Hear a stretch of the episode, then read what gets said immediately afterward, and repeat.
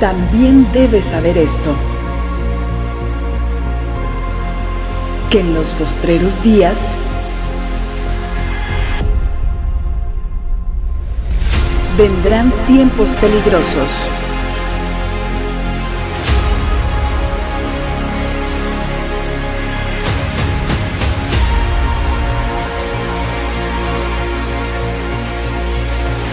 Tiempos peligrosos. Sesión 2. Desinformación.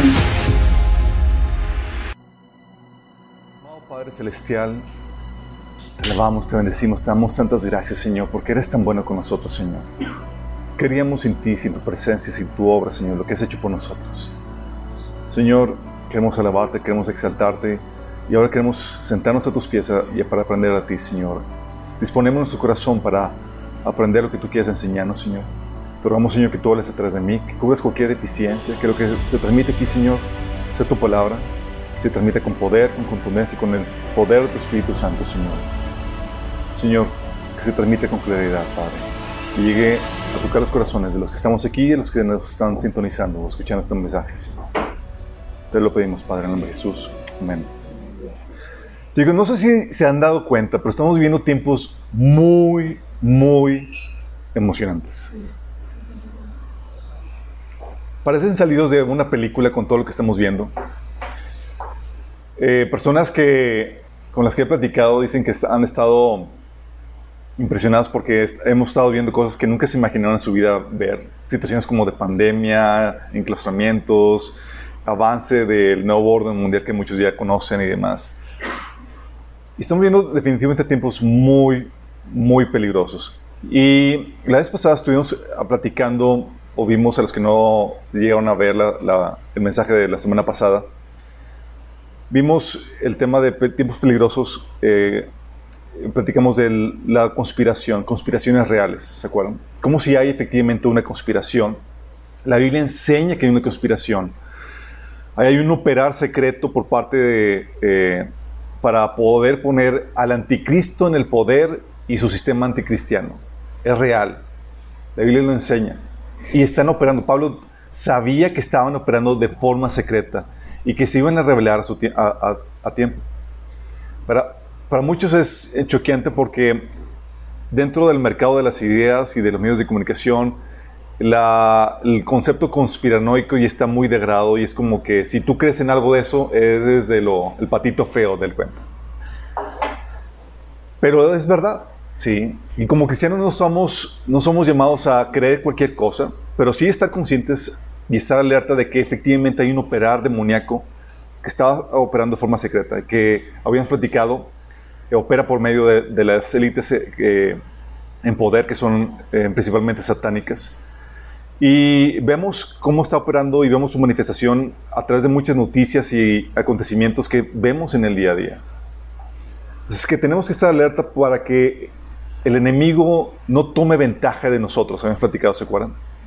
¿Por qué? Porque si tú no sabes o estás consciente de esa conspiración, tú puedes ser muy ingenuo y creerte cualquier cosa que te presenta.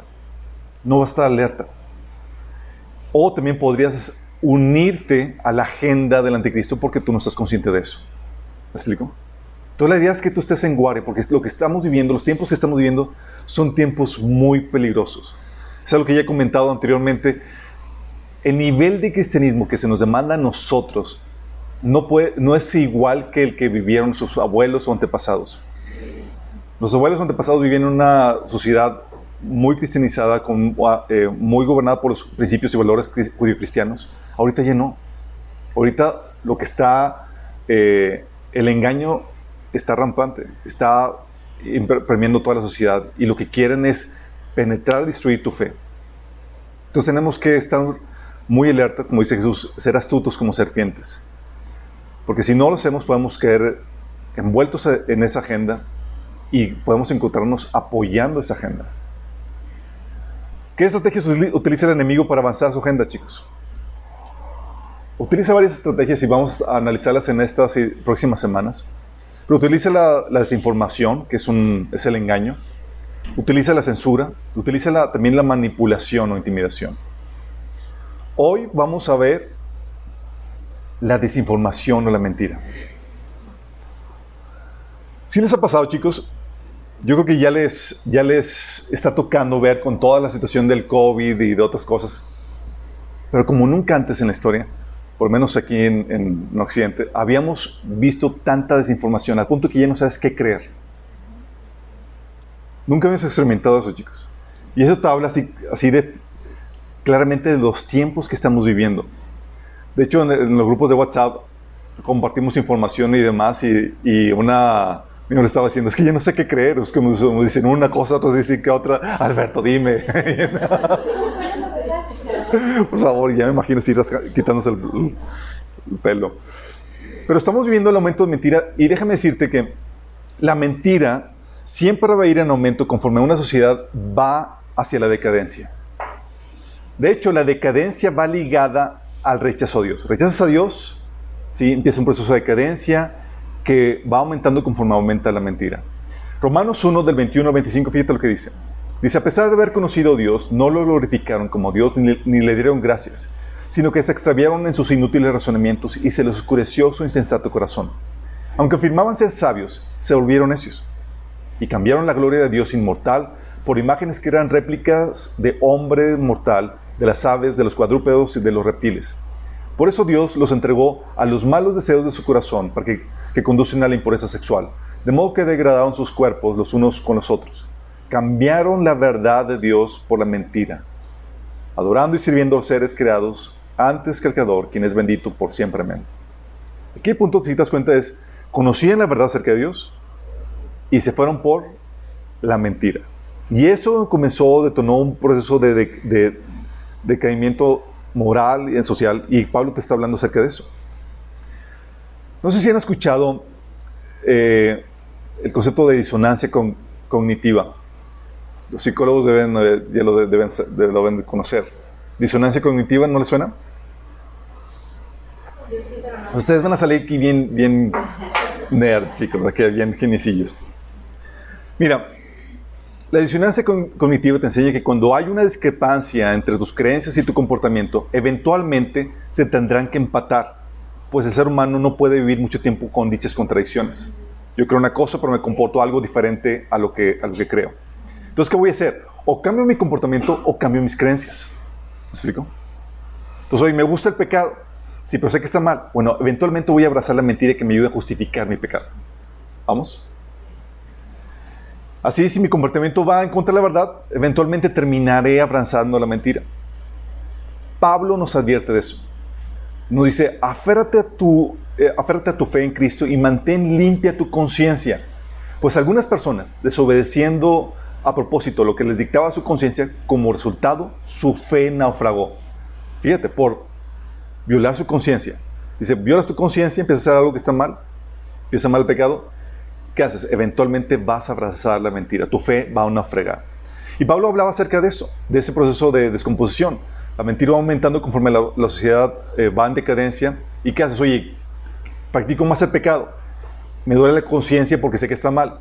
¿Qué voy a hacer? Voy a ir abrazando más y más la mentira. Y lo problemático es que cada vez que abrazas más la mentira, eh, te entregas más al pecado.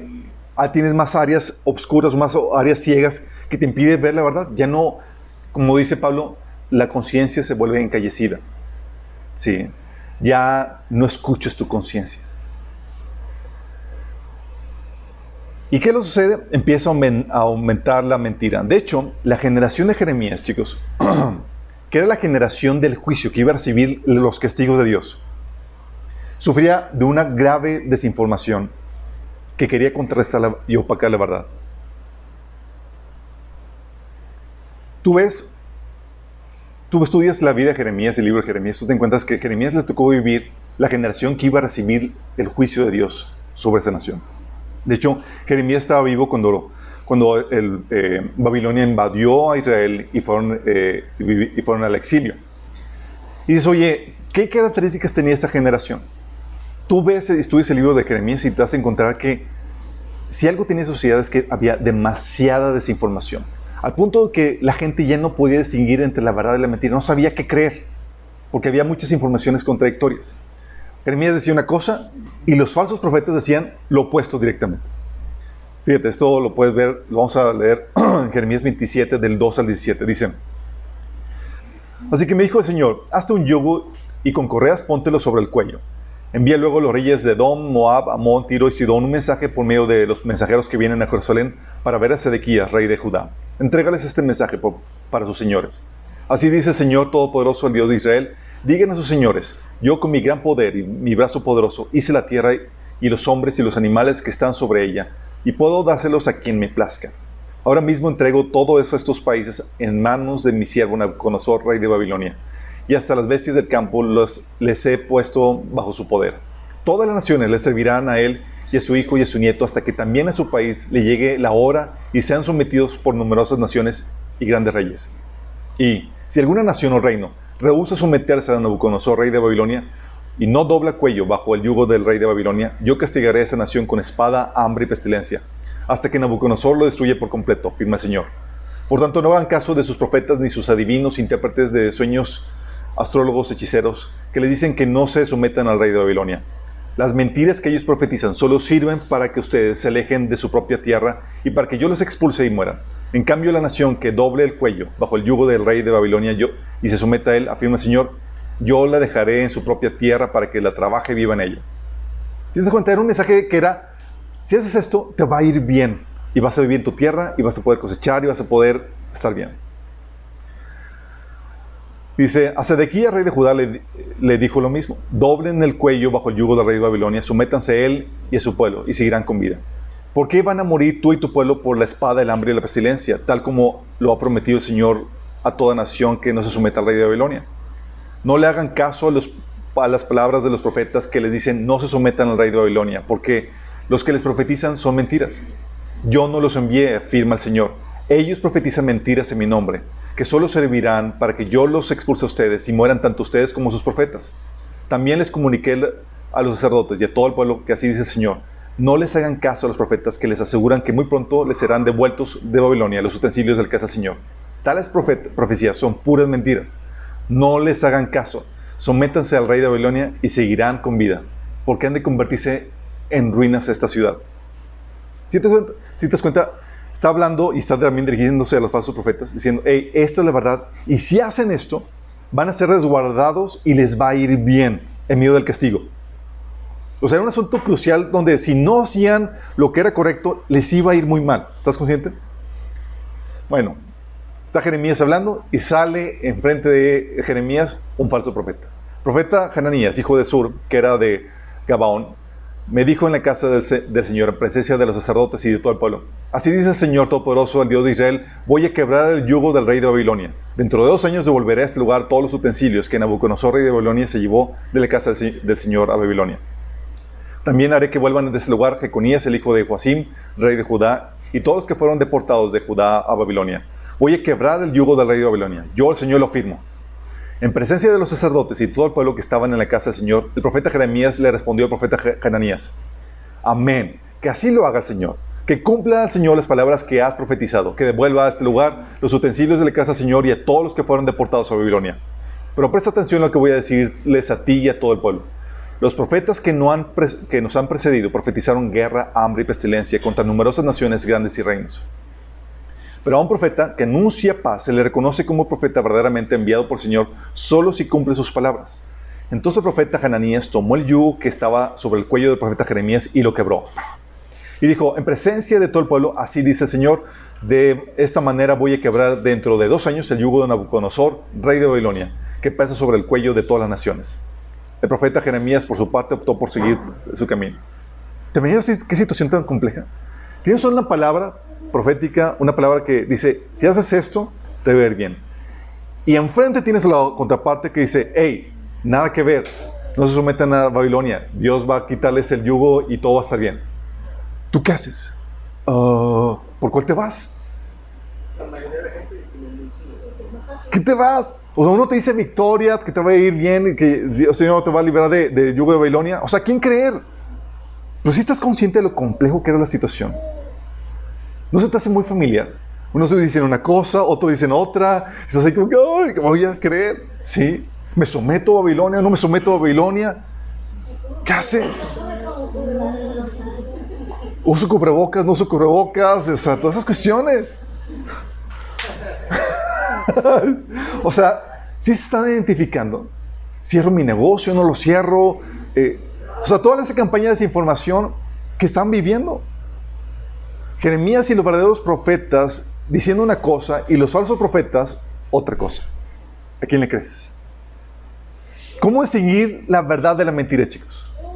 Qué complejo, ¿verdad? Cuando la maldad aumenta, la mentira también aumenta, chicos. Y las, y las, campañas de desinformación siempre son notorias en una generación sobre la que está por caer el juicio de Dios, tal como la nuestra. Qué heavy, ¿verdad? Pero gracias a Dios no nos deja a expensas del engaño. Nos da un criterio para discernir sino que difícil. O sea, ¿a quién le creo? Pues un moneda, órale, un volado. No, el Señor nos da un criterio para discernir. Por ejemplo, Jeremías 23, 28, 29 empieza a hablar, Señor, dando criterio por medio de Jeremías a la gente para que sepan distinguir cuándo es de Dios y cuándo no. Decía, por ejemplo, en Jeremías 23, del 28 29, que estos falsos profetas cuenten sus sueños, pero que mis verdaderos mensajeros proclamen todas mis palabras con fidelidad hay diferencia entre, el pajo y, entre la paja y el grano. No quema mi palabra como el fuego, dice el Señor. No es como un martillo poderoso que hace pedazos una roca. O sea, dice, si hay la forma de extinguir. Hay diferencia entre la paja y el grano. Y empieza a dar, Señor, algunos, algunos eh, criterios que vamos a ver más adelante. Y es lo que vamos a ver y lo que nos vamos a enfocar el día de hoy, chicos. Los criterios que tú debes de considerar para poder esclarecer la mentira y encontrar la verdad. ¿Te gustaría saber eso? ¿Cómo lo hago? Detector de mentiras, más o menos. Sí. Pero es algo que debes entender que esto es normal dado los tiempos que estamos viviendo. Porque la generación previa al juicio se caracteriza de eso.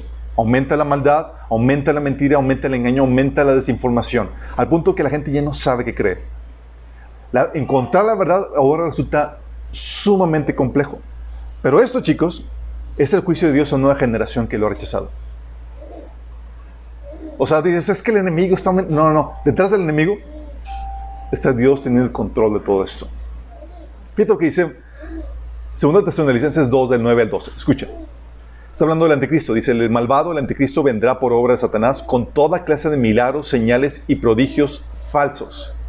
Fíjate cómo está hablando de la falsedad. Es lo que va a impulsar y dar surgimiento al anticristo. Con toda perversidad engañará a los que se pierden por haberse negado a amar la verdad y así se salvos. Fíjate la característica. El engaño lo impulsa, lo posiciona, pero no solamente lo posiciona, sino que él también se mueve con puro engaño para envolver a la gente que se va a perder. ¿Cuál gente? La gente que se negó a amar la verdad para así ser salvos. ¿Estás consciente de eso? Tú ves estos, versículos y dices, es contraste directo, verdad, mentira, verdad, mentira. Por eso Dios permite que, el poder del engaño, que por el poder del engaño crean en la mentira. Fíjate, Dios es permitiendo que por el poder del engaño crean en la mentira. ¿Por qué Dios haría eso? Dice, así serán condenados todos los que no creyeron en la verdad, sino que se deleitaron en el mal. La verdad de Dios es muy sencillo, chicos. Dios llega contigo con la verdad ofreciéndote. Y está insistiendo en tu vida. Llega una, dos, tres, está insistiendo, hasta que llega un punto donde se acaba el tiempo de gracia. Dice, ¿no quieres? Ok, te dejo y te abandono. ¿A solas? No, a la contraparte. Como castigo, como consecuencia a tu rechazo no quisiste amar la verdad, te dejo al engaño.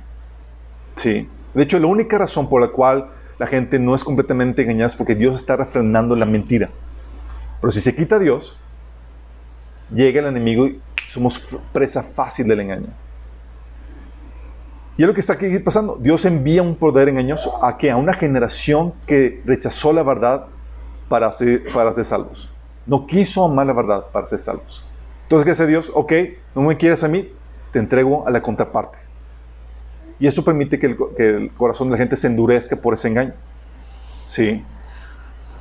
Y esto, chicos, déjame declararte, es algo espiritual por completo. Se han liberado entidades demoníacas para sembrar el engaño.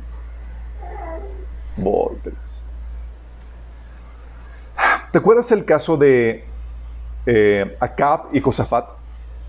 Josafat, un excelente rey, rey de Judá, y Acab, esposo de Jezabel, pagano.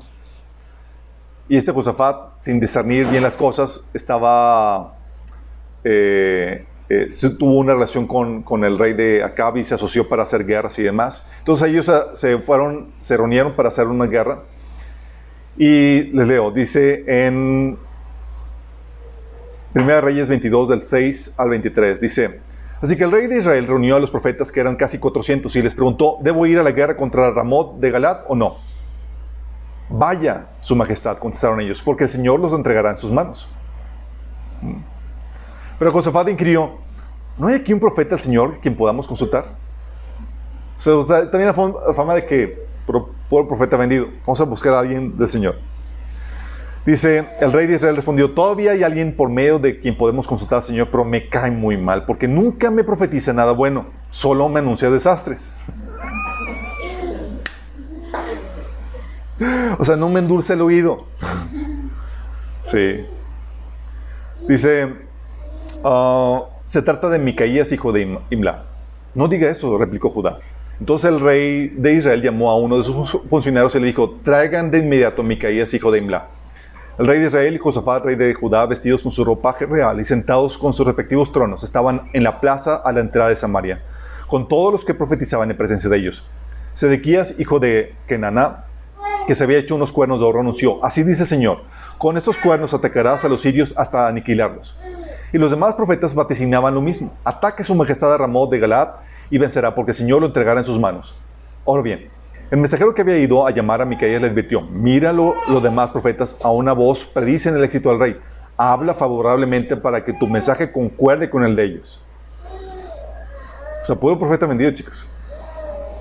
Pero Micaías repuso, tan cierto como que vive el Señor, ten la seguridad de que yo le anunciaré al rey lo que el Señor me diga. Cuando compareció ante el rey, este le preguntó, Micaías, ¿debemos ir a la guerra contra Ramón de Galad o no? Ataque su majestad, eh, que vencerá, contestó él, porque el Señor lo entregará en sus manos. El rey le, reclamó, ¿cuántas veces debo hacerte jurar que no me digas nada que, nada que la verdad en el nombre del Señor? Ante esto, Micaías concedió, vi a todo Israel esparcido por las colinas como ovejas sin pastor. Y el Señor dijo, esta gente no tiene amo, que cada cual se vuelva a su casa en paz. El rey de Israel le dijo a Josafat, ¿no te dije que jamás me profetice nada bueno y que solo me anuncia desastres?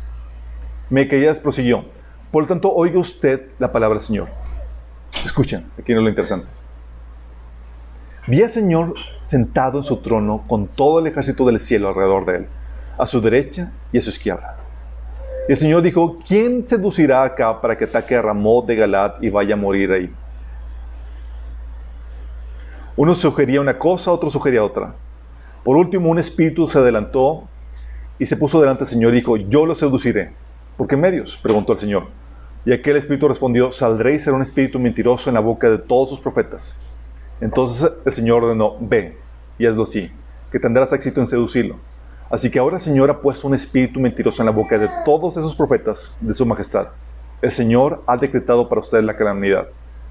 Otra versión dice, así que como veis, el Señor ha puesto un espíritu de mentira en la boca de todos los profetas porque el Señor ha dictado tu condena. Qué heavy, ¿verdad? Dicen, oye, ¿cómo está la cosa aquí de los espíritus cada un espíritu mentiroso y demás? Acuérdense, es algo que ya hemos platicado anteriormente, que en el concilio celestial, en el consejo celestial, hay una facción que se rebeló contra Dios y todavía tienen anuencia con Dios para discutir asuntos. Y hecho, de Satanás, la facción de Satanás con los ángeles caídos, que nos acusan delante de Dios. Y el Señor todavía hace tratos con ellos y demás. De hecho, es Satanás quien va delante de Dios y, pide el tentarte y el probarte, como lo hizo con Job, como lo hizo con Pedro, ¿se acuerdan? Dice, que le dice Jesús a Pedro, Satanás está pedido para zarandearte como trigo. Así como que, órale. Y el Señor permite que venga el enemigo o que esa facción venga y ataque a las personas que han rechazado antemano a Dios. Así como lo hizo con Acab. Acab ya había, se le había predicado, se le había anunciado con señales, prodigios y demás, y seguía insistiendo en su pecado. Pues no quieres la verdad, no quieres el espíritu de verdad, te entregamos al espíritu de mentiras. Y lo entrega a la facción del enemigo. Y lo interesante caso es que Dios lo hace, permite que te entregue al enemigo, pero te lo dice claramente, porque el Señor ha dictado tu condena. ¿Se imaginan, chicos? Tú ves alrededor y ves cómo la gente ha abrazado la mentira. Dice, Señor, ¿qué onda? Lo mismo pasa con esta generación, con esta generación. Ha dictado sentencia contra toda esta generación y está permitiendo que sean guiados por el engaño hacia su propia destrucción. ¿Estás consciente de eso? Y eso quiero aclararte, chicos. El engaño no solo se da en la doctrina, se da en los hechos, en los acontecimientos. Muchas veces cuando hablamos del engaño pensamos que, ah, pues conocer la palabra y cualquier cosa que contradiga la doctrina que creemos, pues a ese es el engaño que nos referimos. Pero no, no solamente nos referimos a ese tipo de engaño, nos referimos al engaño de cualquier mentira que sea, sea en contra de la Biblia, en contra de algún hecho que sea real, que sea verdadero, algún acontecimiento que sea verdadero. De hecho, eh, ¿se acuerdan el acontecimiento con, este, con la resurrección de Jesús? Sí. Es en Mateo 28 del 11 al 15, se lo leo. Dice, mientras las mujeres iban en camino, algunos de los guardias entraron en la ciudad e informaron a los jefes de los sacerdotes de todo lo que había sucedido. ¿Se acuerdan que Jesús resucitó? Y los guardias fueron testigos de ese acontecimiento. Guardias en plural porque se les asignaba un montón de guardias para que velaran ahí la tumba. Después de reunirse estos jefes con los ancianos y de tratar un plan, les dieron a los soldados una fuerte suma de dinero y les encargaron, digan que los discípulos de Jesús vinieron en la noche para que, mientras que ustedes dormían y se roban el cuerpo. Y si el gobernador llega a enterarse de eso, nosotros responderemos, responder, perdón, responderemos por ustedes y les enviaremos les evitaremos cualquier problema. Así que los soldados tomaron el dinero e hicieron como se les había instruido. Esta es la versión de los sucesos que, que hasta el día de hoy ha circulado entre los judíos. Si te das cuenta, lo que hizo fue dar una versión mentirosa de un acontecimiento que había pasado entre ellos, con el fin de causar destrucción y engaño sobre la gente, con el fin de que no conociera la verdad. Y el enemigo sigue haciendo lo mismo de muchos datos e información que realmente te dice que pasó esto. No, realmente no pasó, es una versión mentirosa. Y a veces la verdad está tan envuelta en el engaño o eh, el engaño es tan sutil, porque tiene mucha verdad, que, es muy difícil discernirlo. Pablo menciona en Efesios 4:14 que, que esas personas intentan engañarnos con mentiras tan hábiles que parecen la verdad. ¿Te imaginas? Y ahorita la gente está abrumada porque ya no sabe qué creer. Porque son mentiras tan hábiles que te presentan y dices, es esto, no sé. Y andamos cabeleando de un lado a otro porque no sabemos qué hacer, porque nos mienten de muchas cosas. Mienten acerca de acontecimientos, mienten acerca de, personas, de entidades. Por ejemplo, los cristianos, no sé si sepan, pero al inicio de la era cristiana, de hecho todavía, se les acusaba de ser lo peor de lo peor, que hacían en sus reuniones, hacían rituales, tomaban sangre, mataban niños y cosas por el estilo.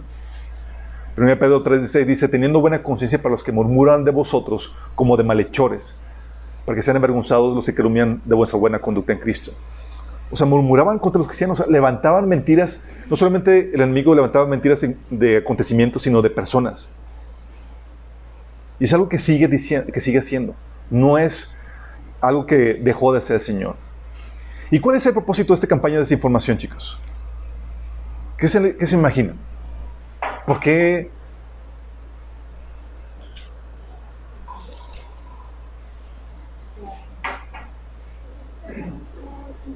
Con desinformación hablo de, tener versiones mentirosas, incorrectas, de sepultar la verdad con un, con un escombro de mentiras, exageraciones y mitos, chicos.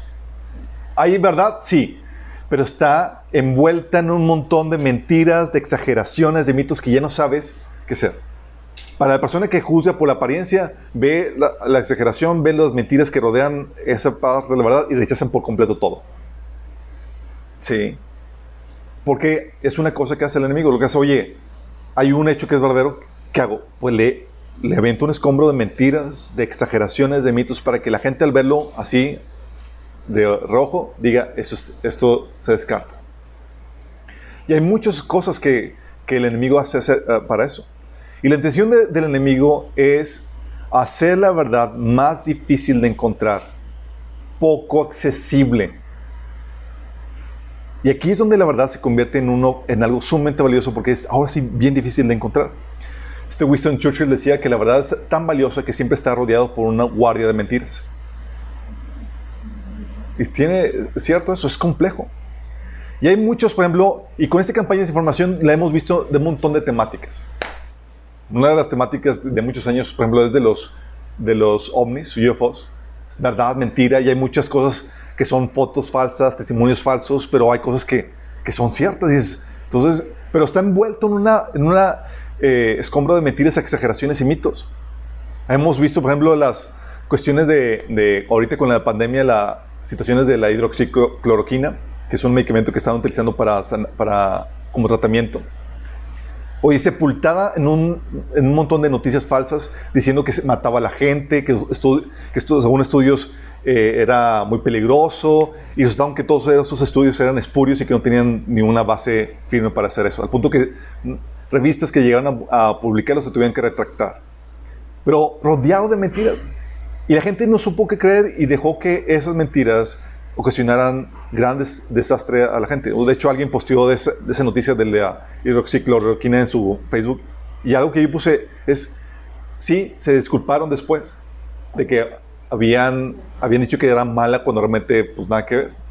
O sea, pero todo el daño que ocasionó. ¿Cuántas personas que no se quedaron sin tratamiento?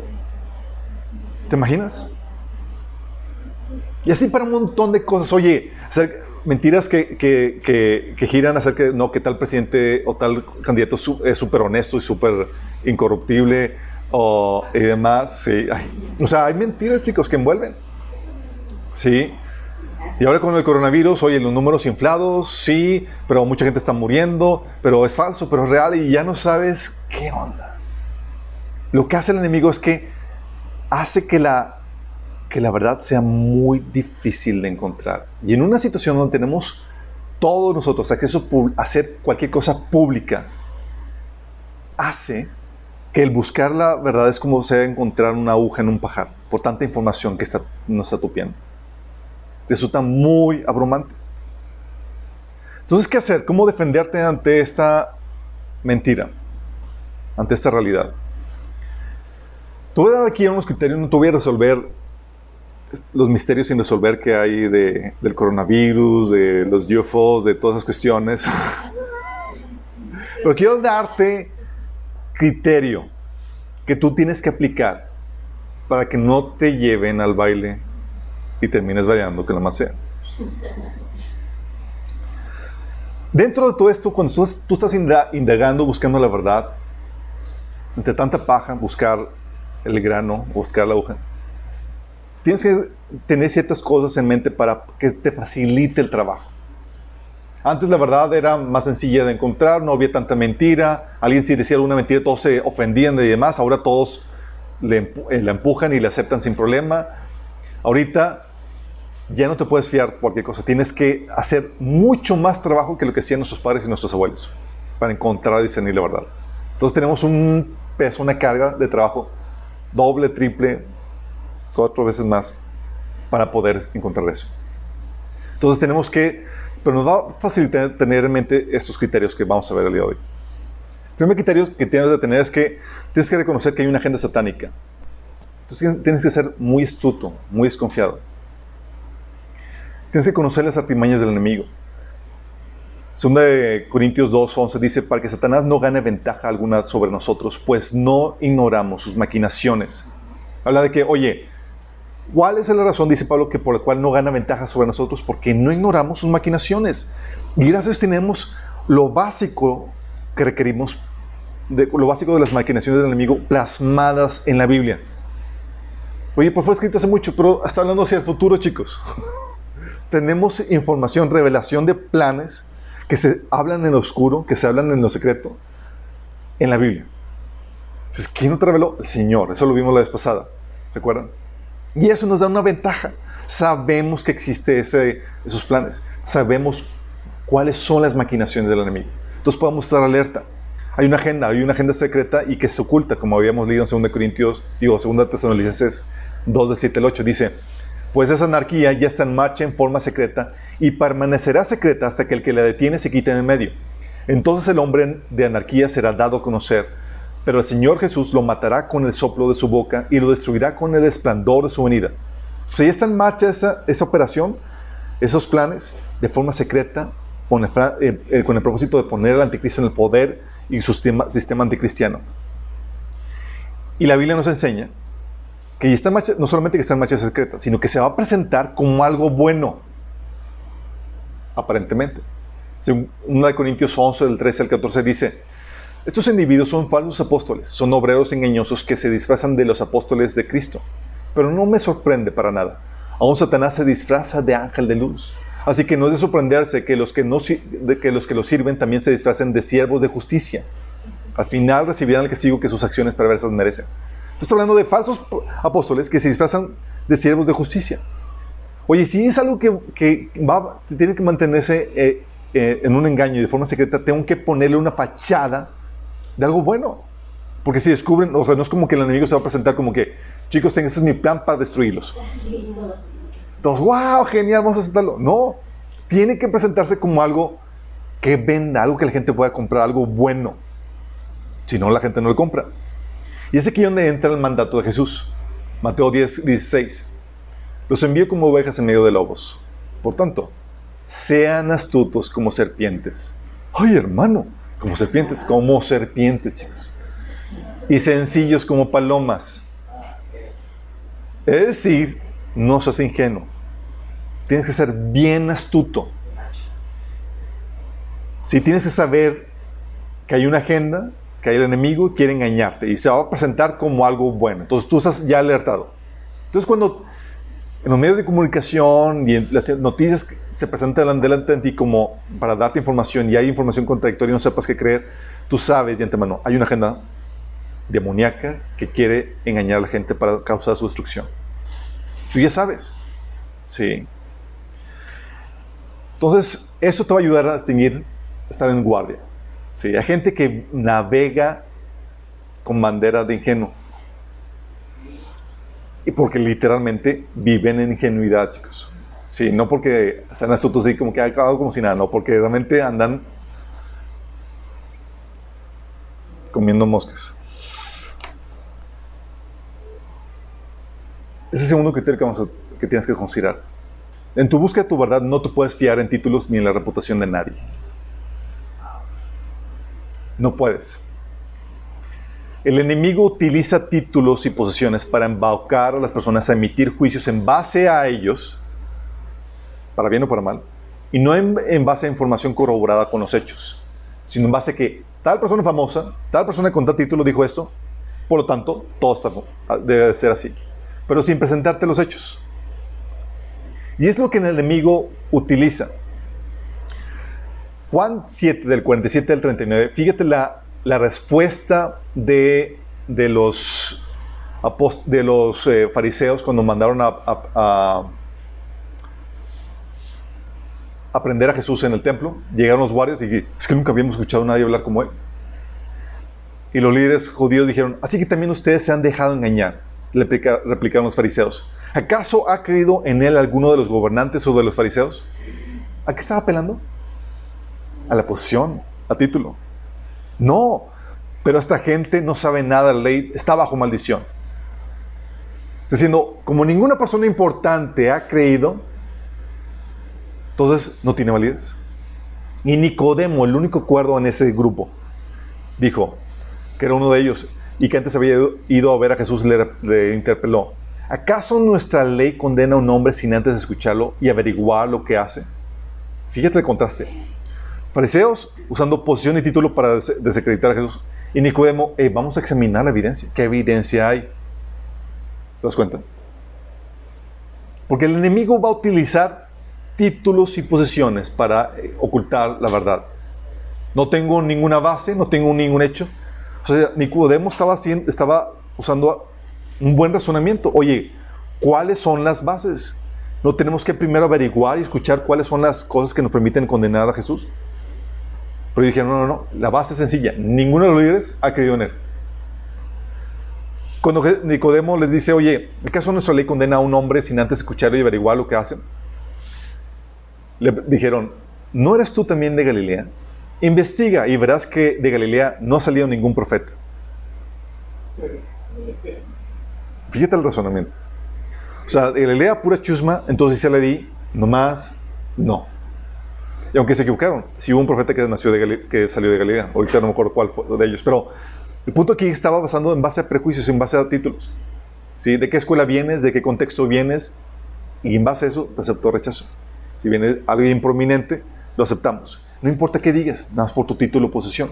Y eso el enemigo lo utiliza. Y el enemigo sabe que la gente tiene un culto por los títulos y posiciones, por liderazgo. Entonces, si tal persona lo dice, tal persona en prominencia, es lo creo y lo abrazo. Y ese es uno de los principales eh, puntos de engaño que el enemigo utiliza. ¿Sí? Tú ya no te puedes basar en eso. Y menos cuando la Biblia te advierte en Romanos 1.22 que los que afirmaban ser sabios se convirtieron en necios. Ah, es que es un tal sabio. sí, mi estimado. Pero cuando rechazaron a Jesús, al Señor, a Dios, se convirtieron en necios. Mateo 11.25 te dice, en aquel tiempo Jesús dijo, te alabo Padre, Señor del cielo y de la tierra, porque habiendo escondido estas cosas de los sabios instruidos, se las has revelado a los que son como niños. O sea, hay verdades a las cuales los sabios de este mundo los entendidos no tienen acceso más que las personas que tú no darías un peso por ellos. ¿Qué te impide? ¿Qué hace que, que esta verdad? Que viene envuelto en un título, en una posición denigrante. Y si tú estás acostumbrado a abrazar las verdades en base a los títulos o posiciones, tú vas a ser fácilmente engañado. De hecho, ¿Sabes una, cuál tenía, una de las problemáticas que tenía Pablo con la iglesia de Corintios? Una de las problemáticas que tenía es que habían llegado unos supuestos apóstoles con unas credenciales muy, muy rimbombantes. Muy rimbombantes. Llegaron acá y se presentaron con los superapóstoles. Y los engatusaron. Se dejaron llevar por los títulos y posiciones. Imagínate. Entonces llega Pablo y estaba indignado porque ellos habían abrazado lo que esos personas, personajes le estaban enseñando por el título de la posición. Ellos se presentaron y llegaron con todas las credenciales.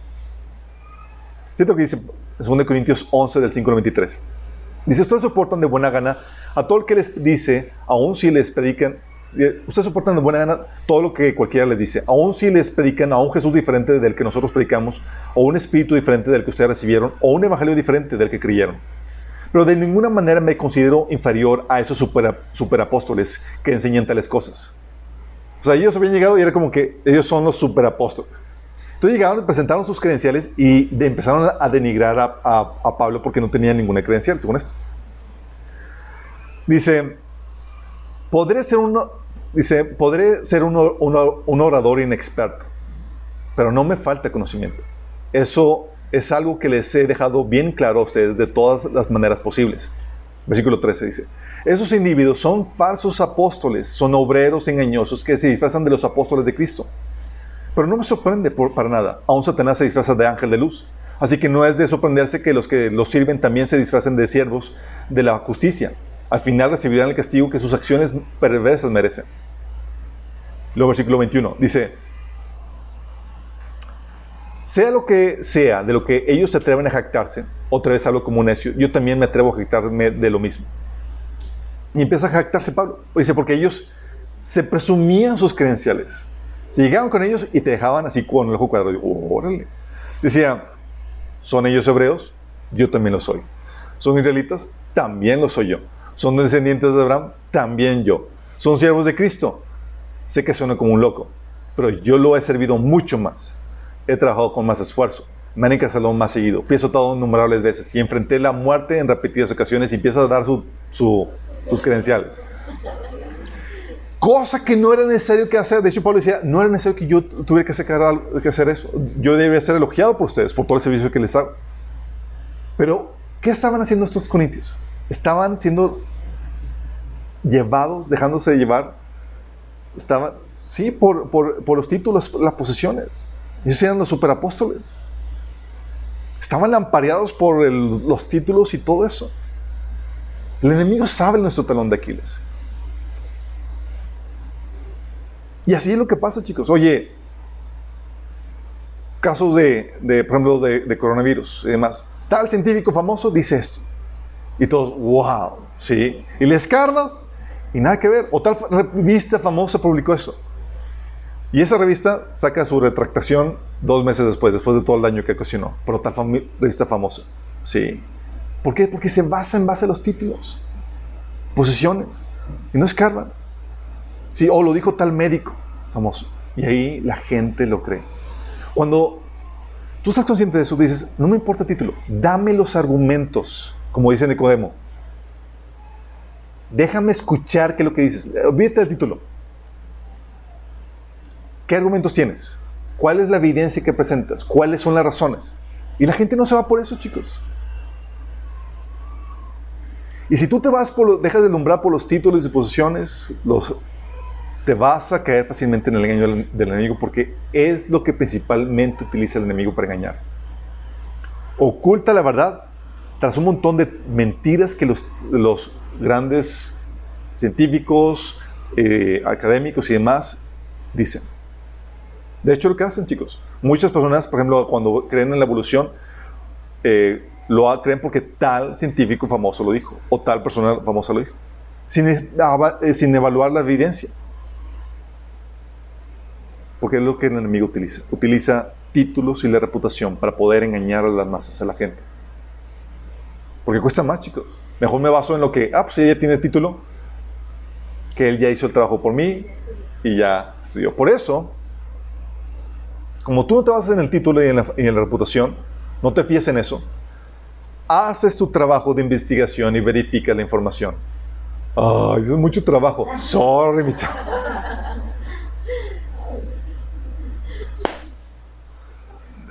O sea, aquí no puede ser emocional ni racional, digo, sino racional. Debes de buscar los datos duros, no las emociones a las que muchas veces apelan, no la presión social que mucha gente utiliza. El engaño apela a las emociones, al, a lo rimbombante de los títulos y demás. Tú buscas razonamientos. Sí. Fíjate lo que dice Hechos 17 del 10 al 12. Tú tienes que ser como los cristianos de Berea. Dice, tan pronto como se hizo de noche, los hermanos enviaron a Pablo y Silas a Berea, quienes al llegar se dirigieron a la sinagoga de los judíos. Estos eran de sentimientos más nobles que los de Tesalónica, de modo que recibieron el mensaje con toda avidez y todos los días examinaban las escrituras para ver si era verdad lo que se les anunciaba. O sea, ellos como que, ah, tú eres el famoso Pablo. No, pues lo que tú digas. Es, no, no, no, vamos a examinar lo que dices tú, Pablo.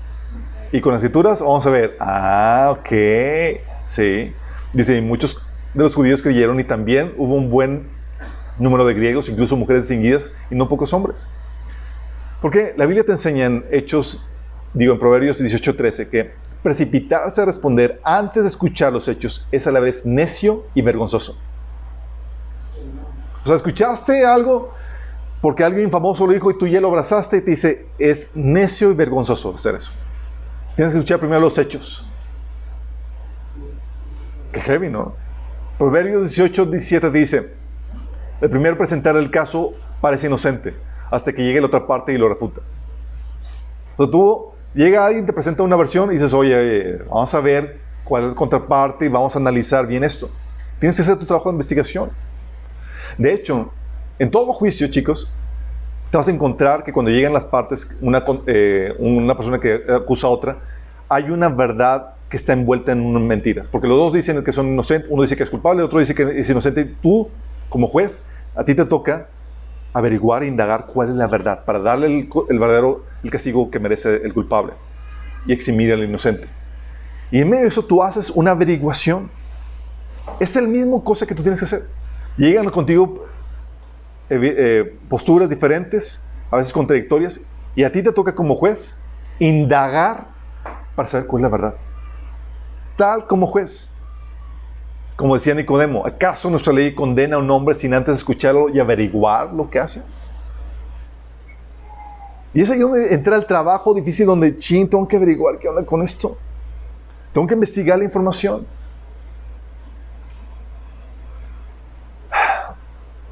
Y es aquí donde todos hemos sido víctimas de información que nos arrojan entidades porque tal noticiero famoso lo dijo, tal personaje famoso lo dijo y demás.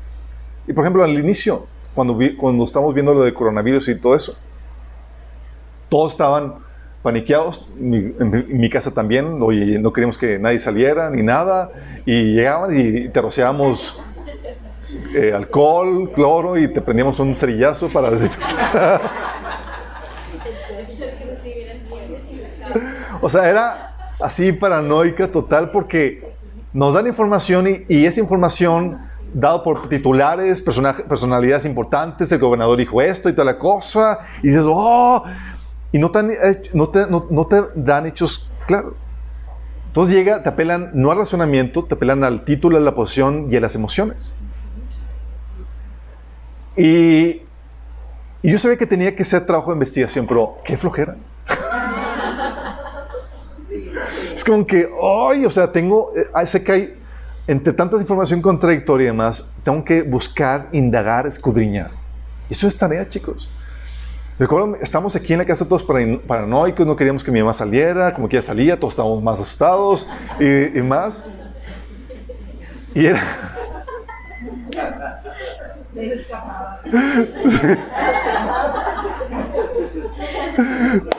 Así es, aprovechaba que mi primo... Entonces era, era, era, complejo, pues obviamente, oye, una persona que está acostumbrada a salir y toda la cosa, digo, de repente cuarentena y cuarentena forzosa y demás. Entonces era complejo. Entonces yo tuve que tomarme una tarde, o sea, tomarme el día para no trabajar, para indagar, ok, datos, información, estadísticas y todo eso. Checo, digo, se baja el cerebro en el contenido. Llegué a mis propias conclusiones, pero después de haber averiguado. Averiguo eso, le presento la información a mi esposa. Mi esposa como que asustada, eh, sorprendida de todo el engaño, de toda la desinformación que había. Era como que en serio está así la situación. Pero difícilmente alguien se pone a escudriñar y evaluar y pesar toda la información, chicos. Pero son tiempos donde se requiere. Ahora te conviertes en un juez para evaluar cada postura. Llegan los dos, los dos y tú tienes que dar veredicto. No puedes basarte por las emociones. Y tienes que escudriñar para saber quién es el inocente, quién es el culpable, cuál es la verdad, cuál es la mentira. Y eso implica indagar, averiguar. Y lo, grueso del asunto es que cualquier cosa que tú aceptes como verdad o mentira va a afectar a tu entorno. Es un peso de responsabilidad tremenda. Así como un juez. Oye, si declaro culpable al inocente, voy a condenar a alguien a una, a una condena que no se merece. Es algo muy, muy severo. Pero tú y yo estamos en esa misma posición en los tiempos que estamos viviendo. Entonces nos queda más que averiguar, indagar. Tienes muchos casos, no solamente con el coronavirus. Estamos en debates que teníamos con, con personas de, en Facebook y en otras partes. Decían, no, es que el éxodo no tiene ninguna validez histórica, arqueológica ni demás, porque tal personaje arqueólogo dijo, famoso, que, que, que no tiene ninguna evidencia oye, tal arqueólogo con tal reputación, con tal renombre, te dice que el éxodo no tiene ninguna, ninguna evidencia, y dices, en la torre. Pero tú, cuando tú ya sabes que hay un engaño del enemigo y demás, tú dices, ah, no te compras una postura por en base a títulos y posiciones. Y hay, una, hay un documental que, eh, de, eh, que habla acerca de la evidencia del éxodo. Fue un cristiano que dijo, oye, no puedo basarme en, esto. Tales personalidades, arqueólogos y demás dicen que es una mentira. Pero si es una mentira, pues todo se derrumba en nuestra fe. ¿Y qué hizo eso? Fue a corroborar toda la información de ellos.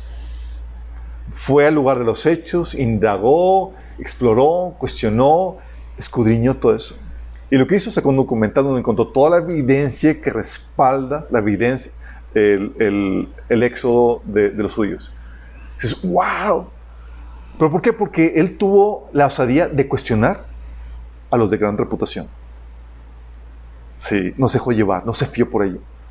Y se veía, cuando tú ya sabes de esos chicos, ya no, te, ya no compras cualquier cosa que te vendan. Dices, mmm, sí. ¿Y lo que sucede?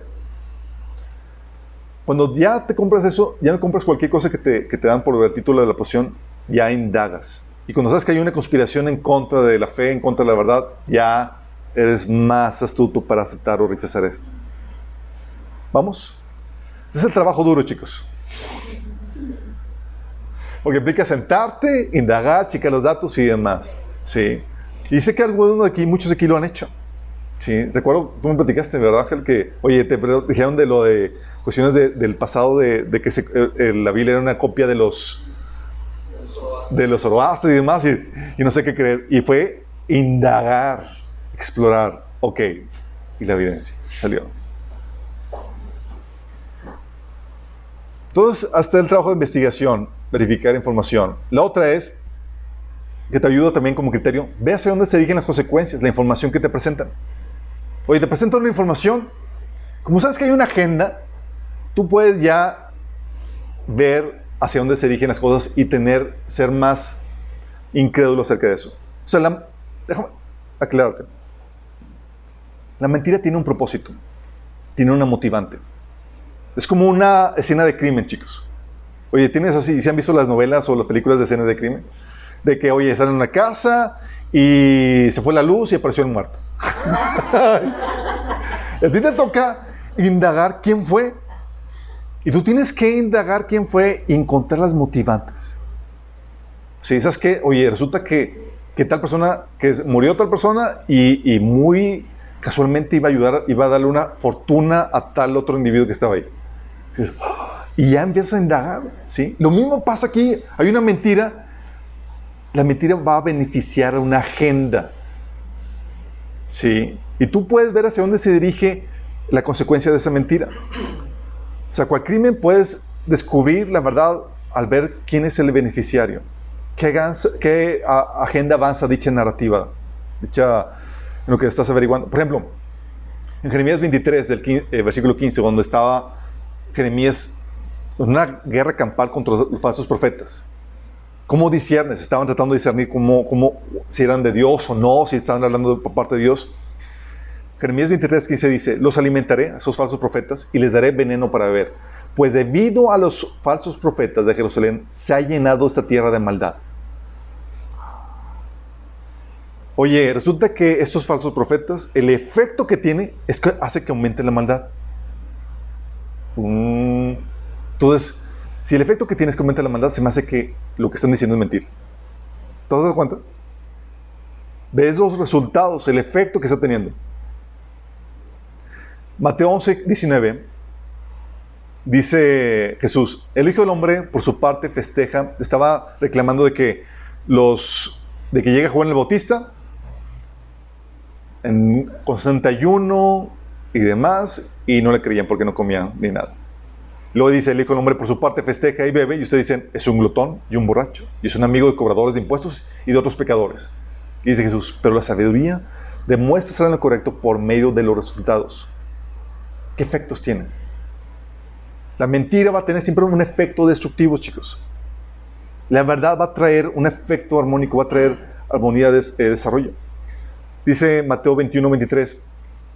Pues Juan el Bautista vino y les mostró a ustedes el camino, la manera correcta de vivir, pero ustedes no la creyeron.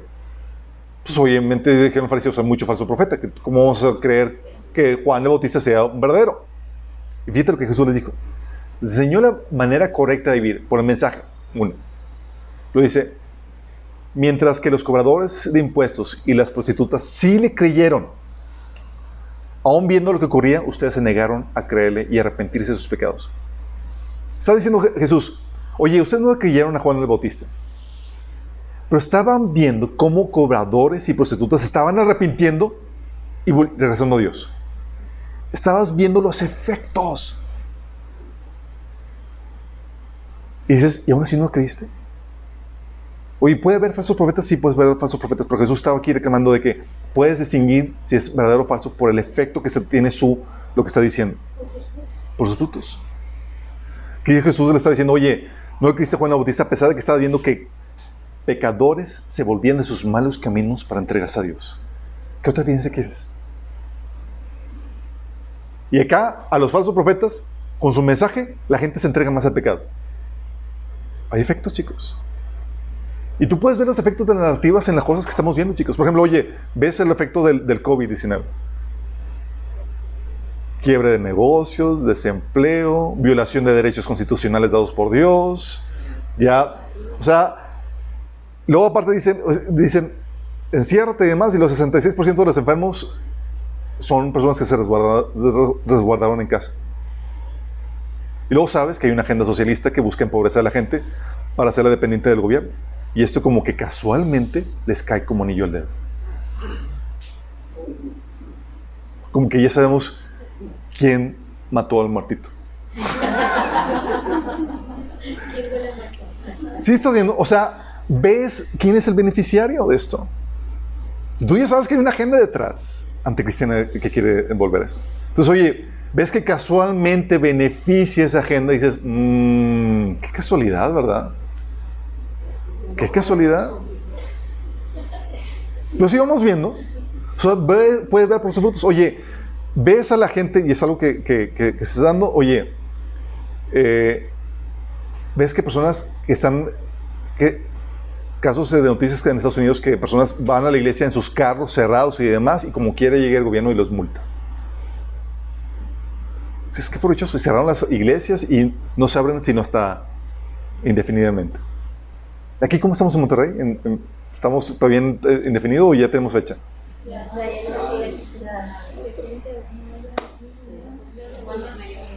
Pero te imaginas, oye, ves todo eso, chicos, pero por lo menos ya sentaron un presente para la versión de los derechos. Es un cáliz para que ya te los puedan quitar sin que la gente respingue. De hecho, la gente apoya que a eso. Pero si te das cuenta, tú ves a dónde se van dirigiendo las cosas y tú puedes discernir. Oye, resulta que casualmente estas cosas, esta narrativa beneficia a esto. Mmm, aquí hay gato encerrado. La otra que te ayuda a discernir es analiza la información en busca de contradicciones y sin sentidos. Toda mentira tiene contradicciones internas e inconsistencias con la realidad, chicos. Toda mentira. Tiene inconsistencias internas y con, eh, contradicciones internas e inconsistencias con la realidad, simplemente no, no se cumple con la realidad. Inconsistencias con la realidad y el sentido común. Por eso, la mentira no resiste la prueba del análisis. te presentan el, argumento y si tú lo analizas, dices, mmm, aquí algo está mal. Por eso, Tite, por eso cuando llega la mentira, ¿sabes a qué ataca? ¿A qué apunta? No apunta tu cerebro, apunta las emociones. Va directo al corazón. Porque la mentira no resiste el escrutinio de la gente.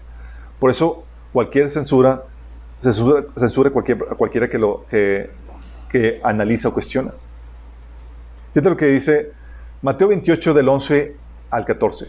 Es la mentira que sacaron los fariseos acerca del cuerpo de Jesús. Dice, mientras las mujeres iban camino de camino, algunos de los guardias entraron en la ciudad e informaron a los jefes de los sacerdotes de todo lo que había sucedido. Después de reunirse estos jefes con los ancianos y de trazar un plan, les dieron a los soldados una fuerte suma de dinero. Les, les encargaron, digan que los discípulos de Jesús vieron, vinieron por la noche y que mientras ustedes dormían se robaron el cuerpo. Y si el gobernador llegara a enterarse de esto, nosotros responderemos por ustedes y les evitaremos cualquier problema. Oye, te presentan este argumento mentiroso. Cualquier sencillo análisis lo, lo destruye. O sea, te presentan esto y, ese fue el argumento que se, empezó a difundir. Primera es como que, ¿cómo unos discípulos temerosos iban a enfrentarse a unos soldados? Primera. O sea, no, ahí no cuadra. Y segunda, ¿cómo esos soldados todavía siguen vivos? Porque si fallaban en su, en su quehacer, era cuello.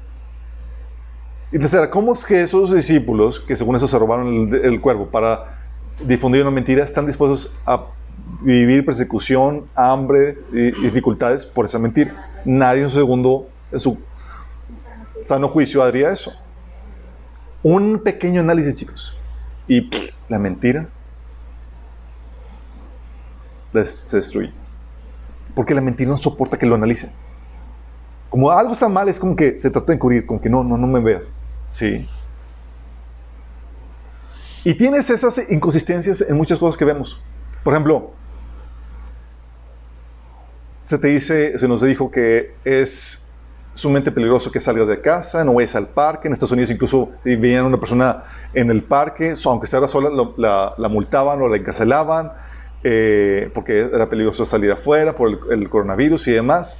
Te dicen eso y luego los mismos medios y los mismos gobernantes y demás que decían que era peligroso, dicen, es que manifestarse por lo de Black Lives Matter, todo está muy bien, no hay ningún peligro, es una... Eh, eh, manifestación para que ayudar a los, a los, a los Dices, como, aquí me dices que aquí estoy en peligro y acá lo estás promoviendo. Mm, hay gato encerrado. Hay una inconsistencia. ¿Sí me explico? O aquí también lo que dicen, decían, oye, te mantienen en casa y luego te dicen que, que los que andan en, en, transporte público no tienen ningún peligro. Dices,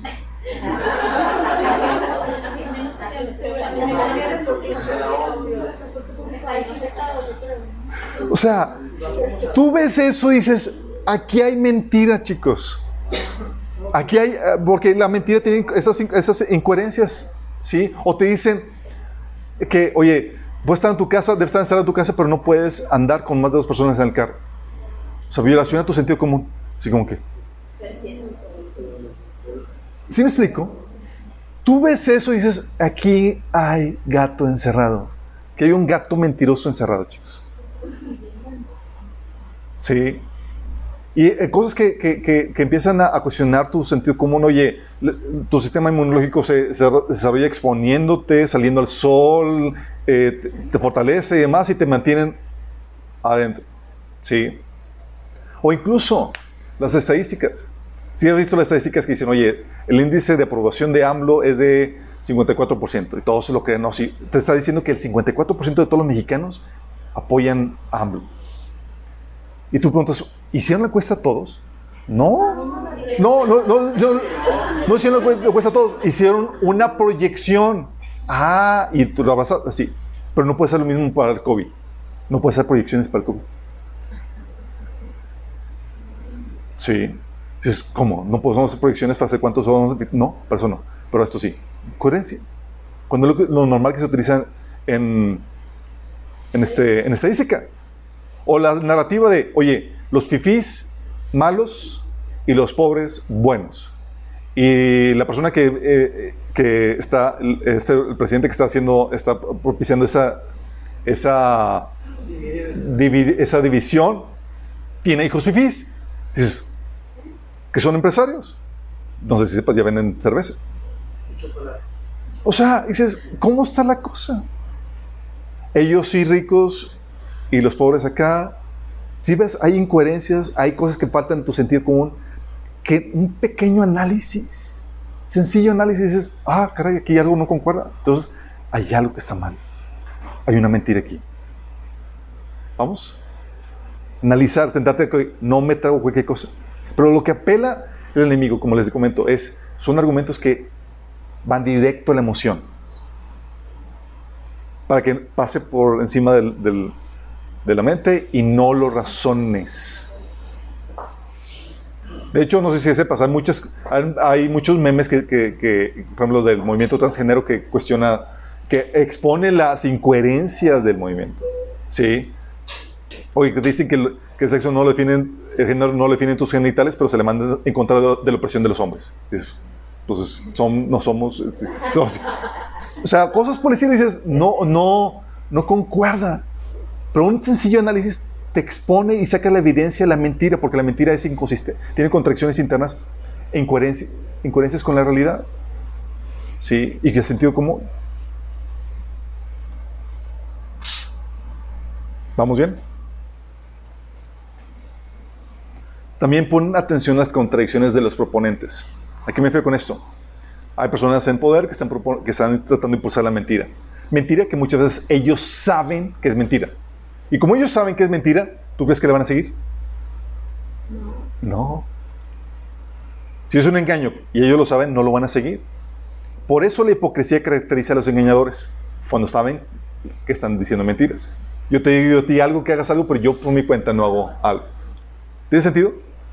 Y esto es lo que Jesús hablaba a los fariseos. Mateo 23, 28 dice, así también vosotros por fuera os mostráis justos a los hombres, pero por dentro estáis llenos de hipocresía e inequidad. La hipocresía es, una marca clara de los engañadores, que saben que hay un engaño. Están diciendo algo, pero no lo viven porque no, no lo creen. Saben que es mentira. O sea, verdad, no, pero no lo creen. Por eso, en Jeremías 23, 14, dice, pero ahora veo que los profetas de Jerusalén son aún peores. Cometen adulterio, les encanta la deshonestidad. Fíjate, aquí estaba Jeremías discutiendo o teniendo un pleito con los falsos profetas. Y la gente no sabía por cuál irse. Estos o Jeremías y los que estaban profetizando algo en contra de, de Jerusalén. Y Jeremías da una, así un criterio claro. Dice, ahora veo a los, profetas de Jerusalén que son peores. Cometen adulterio, les encanta la deshone- deshonestidad. Alientan al que hace lo malo para que ninguno se arrepienta de sus pecados. Estos profetas son tan perversos como la gente de Sodoma y Gomorra. Son una persona así, ya te está dando la, la claridad. ¿Cómo puede hablarte algo bueno, algo en nombre de Dios?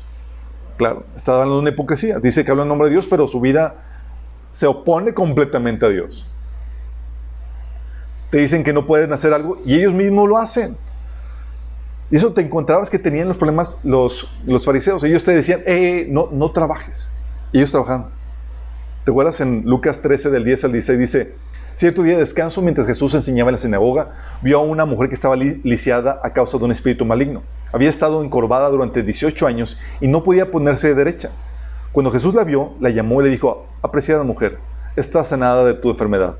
Luego la tocó y al instante ella pudo enderezarse. ¿Cómo alabó a ella a Dios? En cambio, el líder a cargo de la sinagoga se indignó de, que Jesús la sanara en un día de descanso. A ese día se la semana para trabajar, dijo la multitud. Vengan a esos días para ser sanados, no al día de descanso.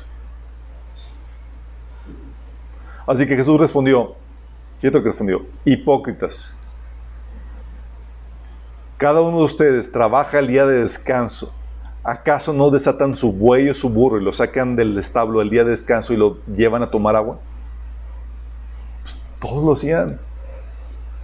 Esta apreciada mujer, una hija de Abraham, estuvo esclavizada por Satanás durante 18 años. ¿No es justo que sea liberada aún el día de descanso? ¿Ves que hay una hipocresía? Te dicen algo, pero como ellos no lo creen, sí, simplemente es un método de control. Ellos no lo hacen, no lo viven. Lo mismo pues, sucedió en Mateo 12, del 10 de 9 al 14. Dice, luego Jesús entró en una sinagoga y vio a un hombre que tenía una mano deforme. Los fariseos le preguntaron, Jesús, ¿permite la ley a una persona que una persona trabaje cenando el día de descanso? Esperaban que él dijera que sí para poder levantar cargos en su contra. Él respondió, si tuviera una oveja y ésta cayera en un pozo de agua en el día de descanso, ¿no trabajarían para sacarla de ahí? Por supuesto que lo harían. Cuanto más valioso es una persona que, que una oveja. Así, así es. La ley permite que una persona haga el bien en el día de descanso. Después le dijo el hombre, extiende la mano. Entonces al hombre le extendió y la mano quedó restaurada, igual que la otra. Entonces los fariseos se convocaron a una reunión para tramar cómo matar a Jesús. Esto, chicos, lo ves y lo hemos visto, por ejemplo, con el COVID. Gobernadores diciéndote en Estados Unidos y aquí diciendo, es que estamos en cuarentena, no salgan. Y ellos en el, en el, en el campo de golf. O Estados Unidos, que, que, vino la, la, eh, la, gobernadora diciendo que es, que es peligroso y demás, y ella cerró locales de, de, estéticas de belleza y demás, y ella abrió una para que la atendieran. Sí. O un gobernador que le preguntaron, que estaba diciendo que no pueden salir, es muy peligroso, bla, bla, y luego un reportero le dijo, eh, oye, ¿y por qué supimos que tu familia salió de viaje en, eh, el día de ayer? ¿Cómo explicas entonces que no está guardando la, la cuarentena? Y el gobernador, dice, es un asunto personal, no se deben de meter, me indigna que me pregunten eso, bla, bla, bla. Dices, ¿cómo? ¿Por qué? Porque cuando ellos saben que es una mentira, ellos no la van a vivir. ¿Me explico? Te la van a imponer a ti y te van a tratar de engañar, mientras que ellos viven otra cosa que saben que es la narrativa correcta. ¿Sí? Oye, te dicen, es prohibido, no salgas a la calle y demás, peligroso. Eh, se, se, manifiestan algunos, algunas personas en contra de, esas, de, ese, de esa cuarentena y demás, y, denunciándolos como que están poniendo en riesgo la, sociedad porque salieron de sus casas y demás.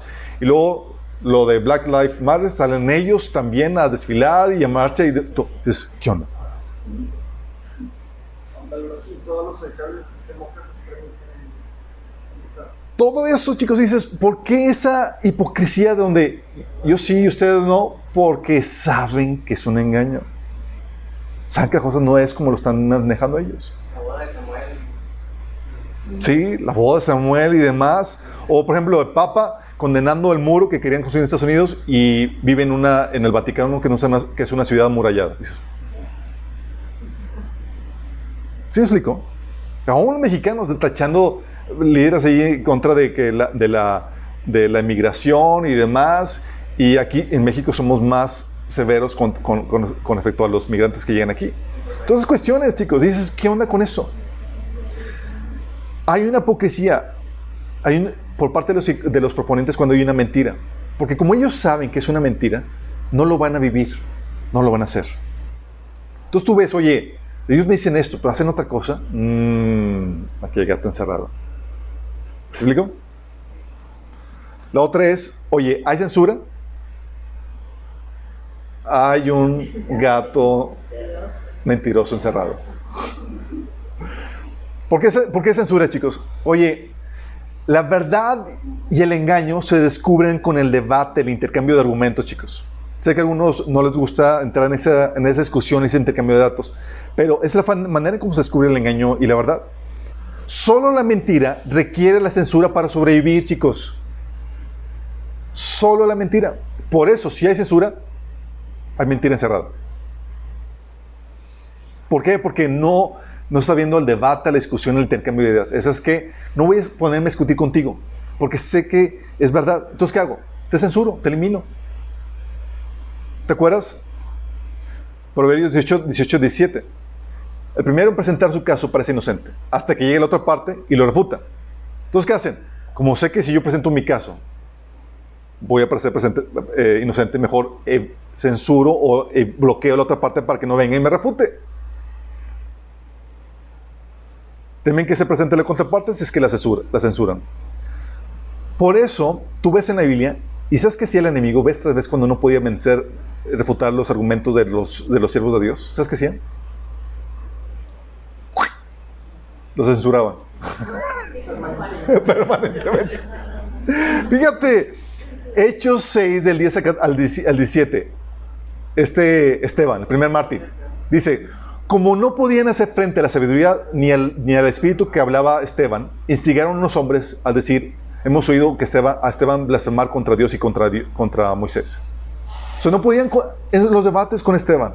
Y como no podían, vamos a levantar opciones para eliminarlo. Lo mismo pasaba con, con- con- este Pablo. Fíjate, Hechos 9, del 22 al 29, dice, la predicación de Pablo se hacía cada vez más poderosa y los judíos de Damasco no podían refutar las pruebas de que Jesús de verdad era el Mesías. Fíjate qué nivel. Era un nivel tan intenso que no podían refutar a Pablo. Entonces, poco tiempo después, unos judíos conspiraron para matarlo. ¿Por qué crees? Pues no puedo refutarlo, lo eliminamos, lo censuramos. Y, volvió a suceder, eso fue en Damasco. En Jerusalén llega Pablo y empieza otra vez a dar argumentos intensos. Dice, así que Saulo quedó con los apóstoles y los acompañó por toda Jerusalén, predicando con valor en el nombre del Señor. Debatió con algunos judíos que hablaban en griego, pero ellos trataron de matarlo. Y así es siempre, chicos. Como no puedes ganar el debate, como los argumentos, como la verdad nunca se va a poder imponer a la mentira, ¿qué haces? Censuras. ¿Sí? Es que tengo aquí mi mentira y si dejo que alguien me la exponga, la van a descubrir. Entonces, ¿qué hacemos? Censuramos. No podemos refutarlo, vamos a prohibir que, que- que se hable del asunto. Hechos 5, 28, ¿se acuerdan? Que dice, ok, va- ¿qué vamos a hacer con estos su- sujetos? Decían los líderes judíos acerca de los apóstoles. Es un hecho que por medio de ellos han ocurrido un milagro evidente. O sea, sabían que era un hecho. Que había ocurrido un milagro. Todos los que viven en Jerusalén ya lo saben y no podemos negarlo. Fíjate, no podemos evitar esto. Para evitar que este asunto siga divulgándose entre la gente, vamos a amenazarlos para que no vuelvan a hablar de este asunto a nadie. ¿Cuál fue la solución? Censurarlos. ¿Vamos entendiendo, chicos? Por eso, esa estrategia que siempre le he hecho al enemigo. Oye, resulta que encuentran una prueba. Por ejemplo, un científico encontró tejido blando en, hueso de dinosaurio. ¿Sabes qué significa eso? Significa que no son de millones y millones de años, sino que es más reciente, contradiciendo toda la tesis evolucionista. ¿Qué hicieron? Lo despidieron y lo censuraron. Oye, ¿qué hicieron ahora con el coronavirus? Cualquier línea que se contraponga a la línea oficial de la OMS, censurada por Facebook y YouTube. O sea, no, no, no, no, no presentaron argumentos para refutarlo, chicos. Era, se censura. Sí. Aún con lo del Black Lives Matter, chicos. Personas que, que daban argumentos razonables, como dijeron, oye, decían, sí, las vidas negras, eh, las personas negras eh, son importantes y valen, pero también todas las demás. Hubo ejecutivos de alto nivel en empresas que por decir ese comentario, no los mataron, los despidieron.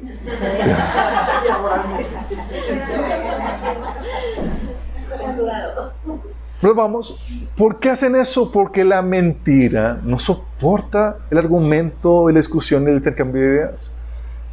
Entonces, ¿qué haces? Censuras. Vamos. Dices, oye, hay censura. Mm, aquí hay mentira. Oye, si atacan al mensajero y no al mensaje, hay una mentira que buscan defender.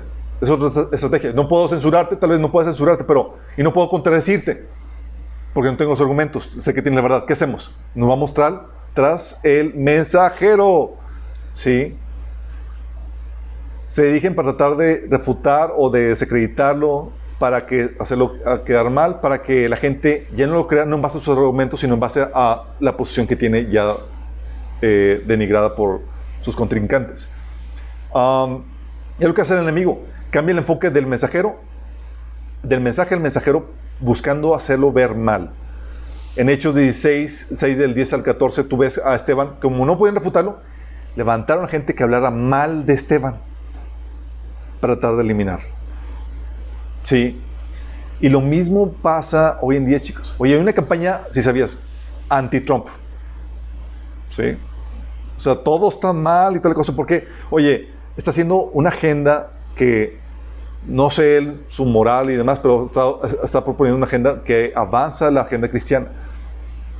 Como no pueden hacer nada, quieren parar lo que hacen, una campaña para desacreditar el mensaje. También hoy en día, chicos, oye, se cuestionan cosas que hace el gobierno. ¿Y qué hacen? Se van a atacar a los presidentes pasados. Sí. pero estoy, cuestionando a ti. Sí, pero como no puedo refutarlo, me voy a atacar a, los anteriores. Sí. Y así pasa. Hoy en día, oye, hay personas, presentas un, comentario, noticia, dice, no, es que es un, esa es una noticia de un, de un noticiario conservador. No. ¿Qué de los argumentos que dijo están equivocados?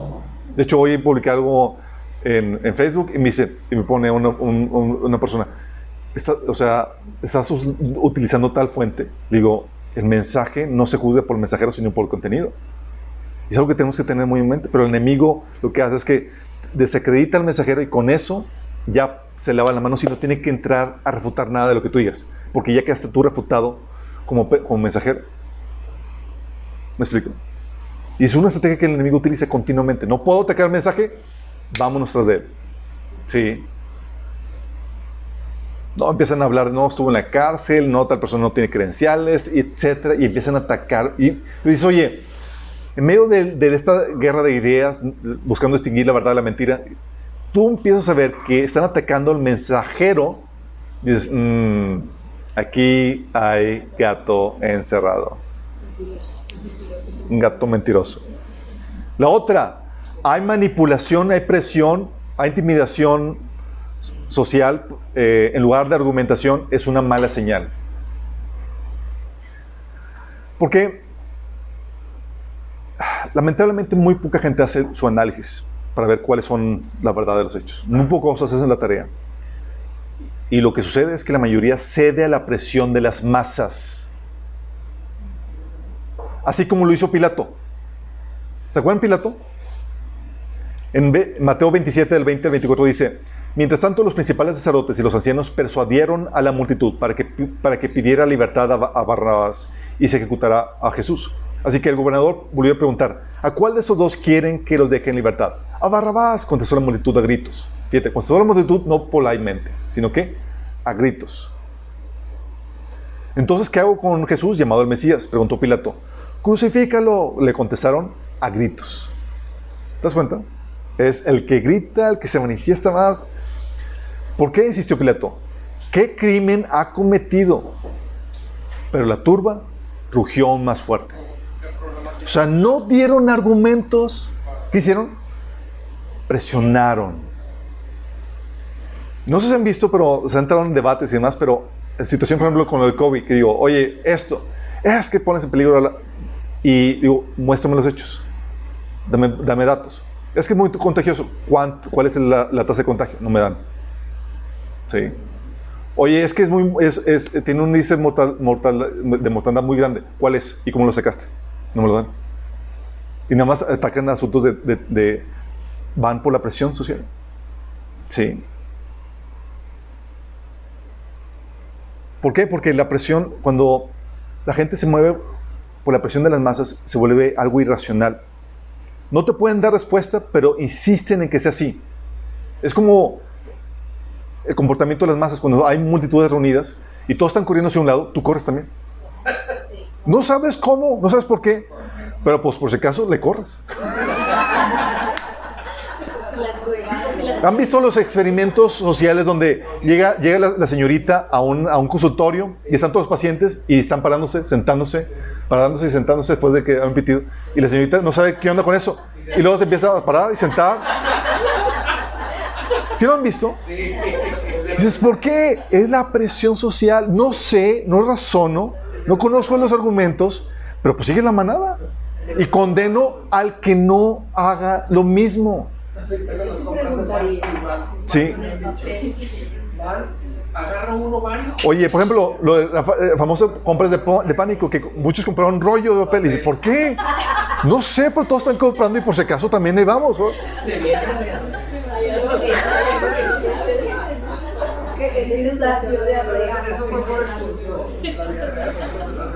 Pero si, ve- si ven a qué, me, a qué me refiero, empiezan a atacar, a la, empiezan a manipular, no saben los argumentos, pero empiezan a darle a la emoción. Un pastor decía, oye, pues no, o sea, dicen, ha, ha habido, ha habido 20 muertos en, todo ese tiempo, cuando estaba en el tasa, dice, dicen, tales tú digas no son muchos, pero si son dos o tres muertos de tu familia, sí son muchos. ¿Qué está atacando? La emoción. La emoción. Sí, porque no tiene argumentos, te voy a dar donde te duele que es, ah, pues sí es mi mamá, pues sí, sí son muchos. Pues sí. Y así pasa, por ejemplo, gente de la comunidad, eh, ahorita con lo de las marchas, de, las protestas de los negros y demás en Estados Unidos, gente pidiendo a la comunidad negra perdón de hincadas por, porque han creído en, la en el supuesto racismo sistémico que hay en, en la nación. Sin pruebas. Lo abrazaron porque la presión así dice, es que hay un racismo sistémico. ¿Por qué? Porque mataron a un, a un, eh, afroamericano, un, un policía. Y me dices, dame los hechos. No te dan hechos. Dice, es que sí hay. Y te empiezan a hablar generalidades y porque la gente lo cree y tú lo dices y ya empiezas a dar la misma cantaleta sin razonar. Pero si lo razonas, hay afroamericanos que lo razonaron y dijeron, oye, pues hay más negros muertos por, por negros. Y, y blanco, muertos por Y, y- y oficiales de policía que, mata, que matan a, a blancos. Y nadie hace, hace ningún blancos. Tú analizas eso y dices, ¿cómo está la cosa? Pero la gente, la, por la presión social, y me ha tocado, en Facebook, me tocó una amiga cristiana pidiendo perdón por su racismo.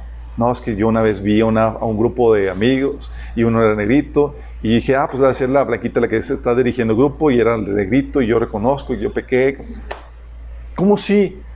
Pues lo- la gente lo compra sin razonar porque nos- piensa que todos están cantando la misma sintonía y tú te corres el peligro de cantar también la misma sintonía si no razonas. Digo, oye, entonces el racismo depende de tu melanina, del color de tu piel. ¿Tú crees que los negros no son también racistas? ¿Tú sabías que también en, en- en África negros esclavizaron a negros? Porque es un, problema del corazón, no, del color de tu piel. Pero la gente por la presión empieza a comprar eso y sin razonar. Tú ya sabes eso. Entonces cuando ves a todos corriendo hacia una dirección, tú te quedas parado. A ver, ¿por qué están corri- corriendo? Porque ya no quieres caer en la presión de las masas. Qué difícil, ¿verdad, chicos? ¿Por qué? Porque cuando tú no corres igual que ellos, ¿qué pasa?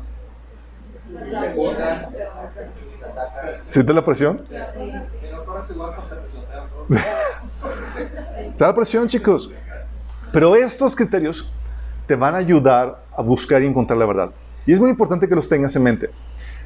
Tú tienes que hacer tu tarea, chicos. Tal vez llegues a conclusiones diferentes. Y se vale si tú hiciste tu tarea.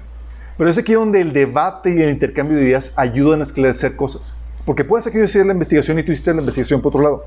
Pero el intercambio de ideas y el debate va a ayudar a esclarecer. Oye, te faltó este dato. Ah, no sabía. Entonces te ayuda a cambiar la opinión y a- o corroborar más has hecho.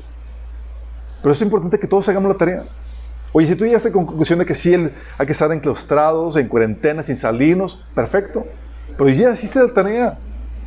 Y nos ha cerrado al intercambio de ideas y argumentos que nos ayudan a enriquecernos mutuamente. ¿Vamos?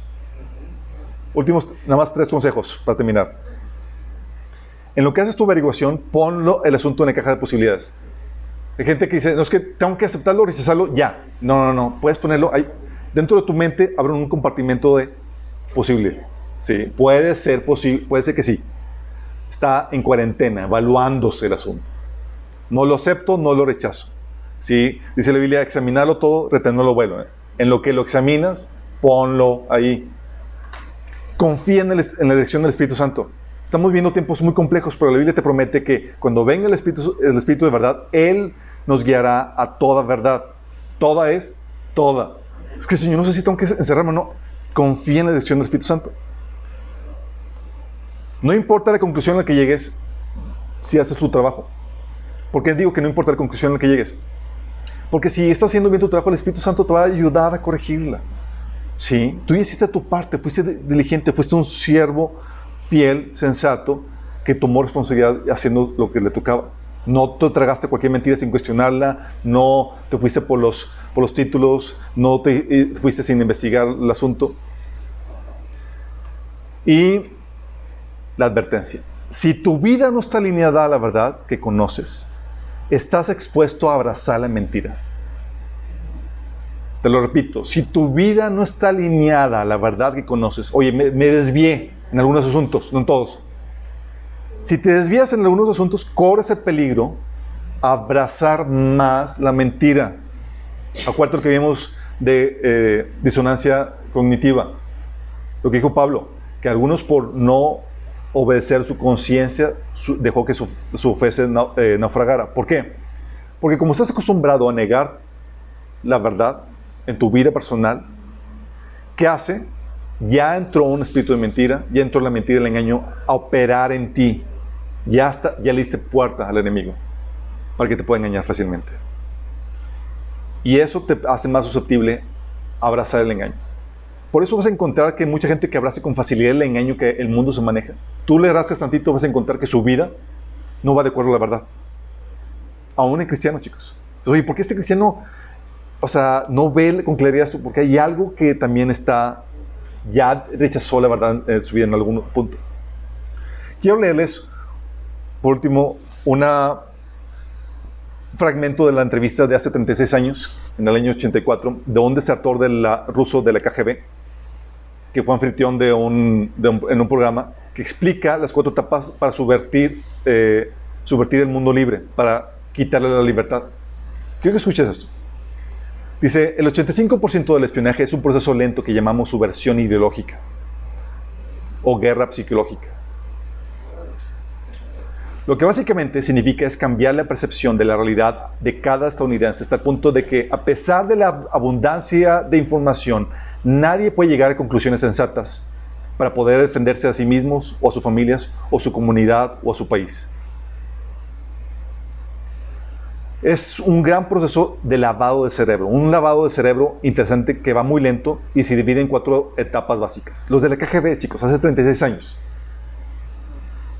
Primero, es la desmora, desmoralización, que dura de 15 a 20 años y es un proceso de hacer que un país se vuelva inmoral para que no puedan creer la verdad cuando se les presenta. ¿Qué te dije? ¿Violas tu conciencia? Vas avanzando más en eso de tal manera que cuando se te presenta la verdad, como tú ya estás acostumbrado a vivir de acuerdo a la mentira, se te presenta la verdad y no la puedes ver. Dos, desestabilización, que dura de dos a cinco años y se crean condiciones donde se puedan crear puntos de desestabilización. Tres, crisis. Seis semanas, dura seis semanas se pro- eh, y se aprovechan los puntos de quiebre para tomar el poder, ya con los puntos de estabilización. Y cuatro, normalización, normalización que es el, éxito, el exitoso control total, totalitario del gobierno. De este lento proceso de lavado de cerebro en etapas, Bronsman nos dice, el resultado puede ver, eh, puede ver que la mayoría de los estudiantes desertores de los 60 e intelectuales a medias están ahora ocupando los puestos de poder en medios de comunicación, la industria, el gobierno y en el sistema educativo. Y no puedes deshacerte de esa gente porque ya está, ya está ocupando esos lugares. Están contaminados, están programados para pensar y reaccionar a ciertos estímulos en un cierto patrón. No pueden cambiar de opinión incluso si les expones a la información auténtica, incluso si demuestras contundentemente que el blanco es blanco y el negro es negro. Ni eso bastaría para cambiar su percepción básica y su comportamiento ideológico. En otras palabras, para esas personas el proceso de desmoralización es completo e irrever- irreversible. Para que la sociedad pueda deshacerse de esas personas, necesita otros 20 años para educar a una nueva generación con una mentalidad patriótica y con sentido común que actúe a favor e interés de la sociedad. ¿Estás consciente? ¿Cómo opera un proceso de desmoralización? desmoralización? O sea, ya no te alineas a la verdad, abriste puerta al engaño en tu vida a tal punto que llega que cuando se te presenta la verdad delante de ti, tú estás acostumbrado a rechazarla. A punto que, oye, ves, te levantas, naciste con ciertos genitales y ves la realidad en tu cuerpo y niegas la realidad aunque esté enfrente de tus narices. ¿Me explico? ¿Por qué? Por una generación que rechazó la verdad. A eso Señor que hace. Y el enemigo sabe bien eso y ha trabajado en la sociedad para entregarnos al engaño. Y ahorita, como les digo, encontrar la verdad es complejo. Pero con esto, tú ya sabes o tienes un criterio más claro para poderla discernir. Espero que eso te ayude. ¿Tenemos con oración? Amado Padre Celestial, damos gracias, Señor, porque podamos, por medio de tu palabra, Señor, ser astutos como serpientes, como tú nos ordenas ser, Señor. Te pedimos, Señor, que tú nos ayudes a desarrollar estos criterios, Señor, y a ponerlos en práctica para que no podamos, para que no caigamos en el engaño, sino que seamos inteligentes, Señor, y podamos esclarecer la verdad para nuestras vidas, para nuestros seres queridos y para la gente que nos rodea, Señor. Que podamos ser la contracultura, Señor, que mientras que esté, haya iglesia aquí en el mundo, Señor, podamos ser el baluarte de la verdad, Señor. Que podamos anunciar tu verdad, Señor, y denunciar las mentiras, Padre. Ayúdanos a ser los cristianos astutos, Señor, que no caen en el engaño, sino al contrario, se levantan, Señor, para exhibirlo. Te lo pedimos, Señor, en de Jesús.